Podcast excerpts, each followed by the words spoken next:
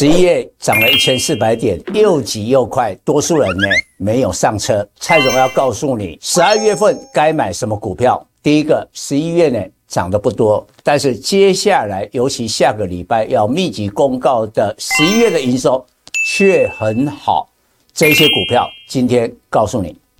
各位粉丝朋友，大家好，我是陈章。现在是礼拜五盘后的分析。今天持平啊，小涨四点，来到一七四三八。那距离今年的最高点其实只有一步之遥，下个礼拜一就挑战一七四六三了。本周的周线涨一百五十点，没有涨很多，但是连续第五红。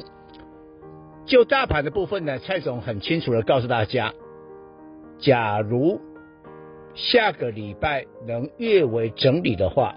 这个行情会走得更久。按照过往的历史经验，连续周线五红之后，通常都需要整理。但是因为蔡总在第一线，知道投资人的状况，跟他们心里想什么。因为上个月十一月份呢、这个行情涨了一千四百点，又急又快。不要说一般的投资人了、啊，连法人都没有上车，外资就急急忙忙补了买超两千多亿，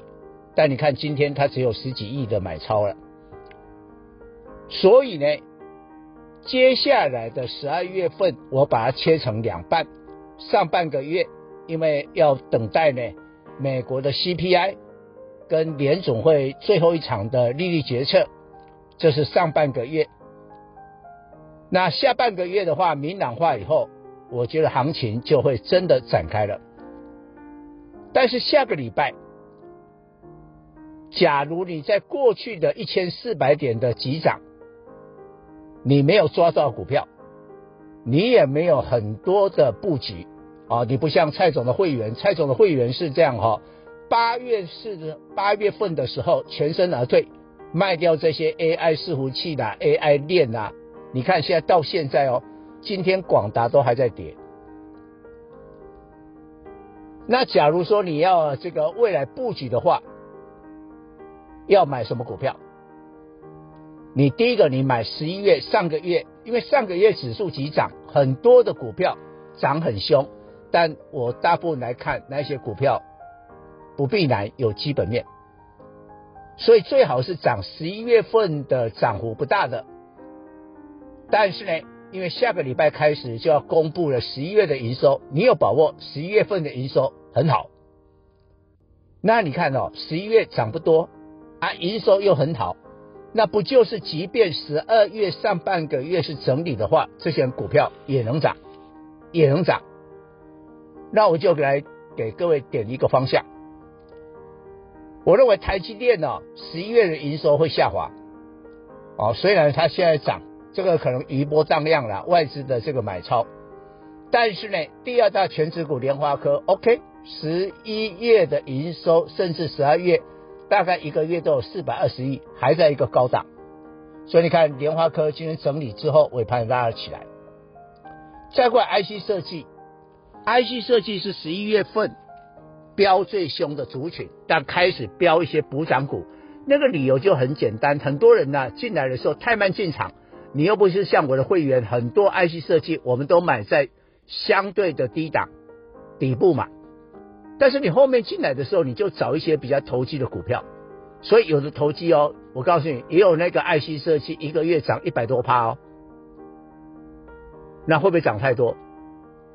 你只要下个礼拜公告的营收不好，你一定掉下来，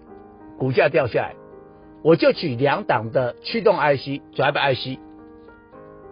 一档呢是四九六一的天钰，十一月的时候股价只有涨六趴，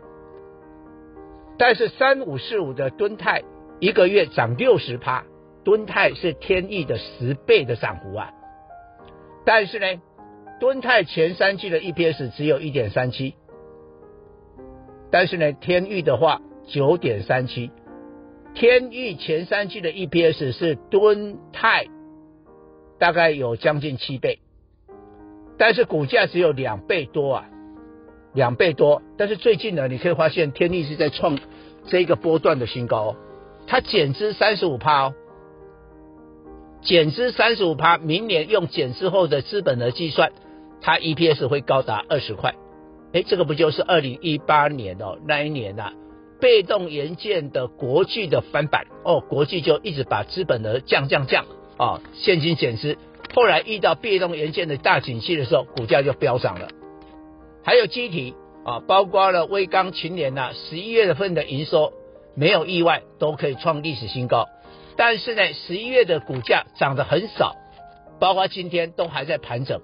这样的标的是值得锁定的。以上报告。本公司与所推荐分析之个别有价证券无不当之财务利益关系。本节目资料仅供参考，投资人应独立判断、审慎评估并自负投资风险。